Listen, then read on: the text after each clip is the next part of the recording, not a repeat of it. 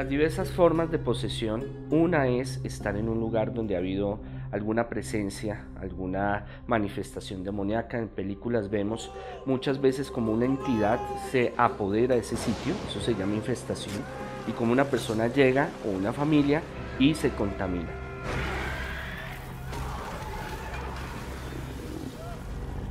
Consultar a brujos, hechiceros, brujas, bajar rituales de internet para hacer rituales, hacer eh, ceremonias que no son nada positivas y se atraen ese tipo de entidades. Un brujo, va una persona, acude a un brujo, eh, no un charlatán, sino un brujo brujo, y él envía un espíritu, un demonio, para doblegar a esa persona.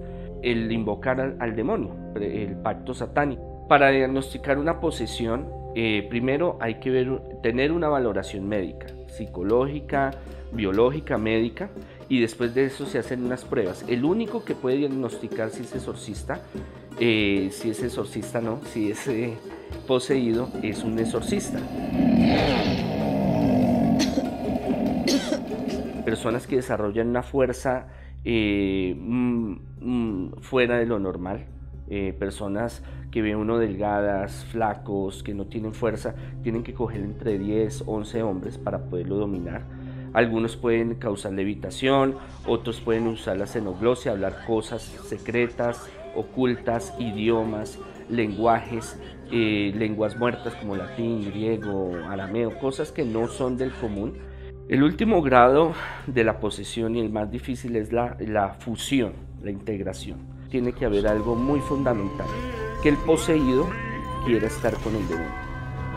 Por lo general el poseído no quiere estar con el demonio, el demonio influye sobre él, pero cuando el poseído quiere, se adapta, eh, eh, se enamora, digámoslo así, hay casos donde se enamoran de, de, ese espíritu, ese demonio que lo atormenta, le gusta, le llama la atención, se siente protegido, entonces no hay forma de poderlo liberar. Una posesión puede durar años, años. Yo he tenido casos de 10, de 20, de 30 años de posesión de una persona. Entonces, igualmente, entre más tiempo es más difícil hacer los exorcismos y la liberación de la persona. Si la persona no sigue una vida espiritual, una vida consagrada a la oración, a ser buenas personas, a buscar ser mejor ser humano, es muy posible porque el, el enemigo, digamos el demonio, el espíritu o los espíritus o los demonios que se sacaron, tienden a regresar.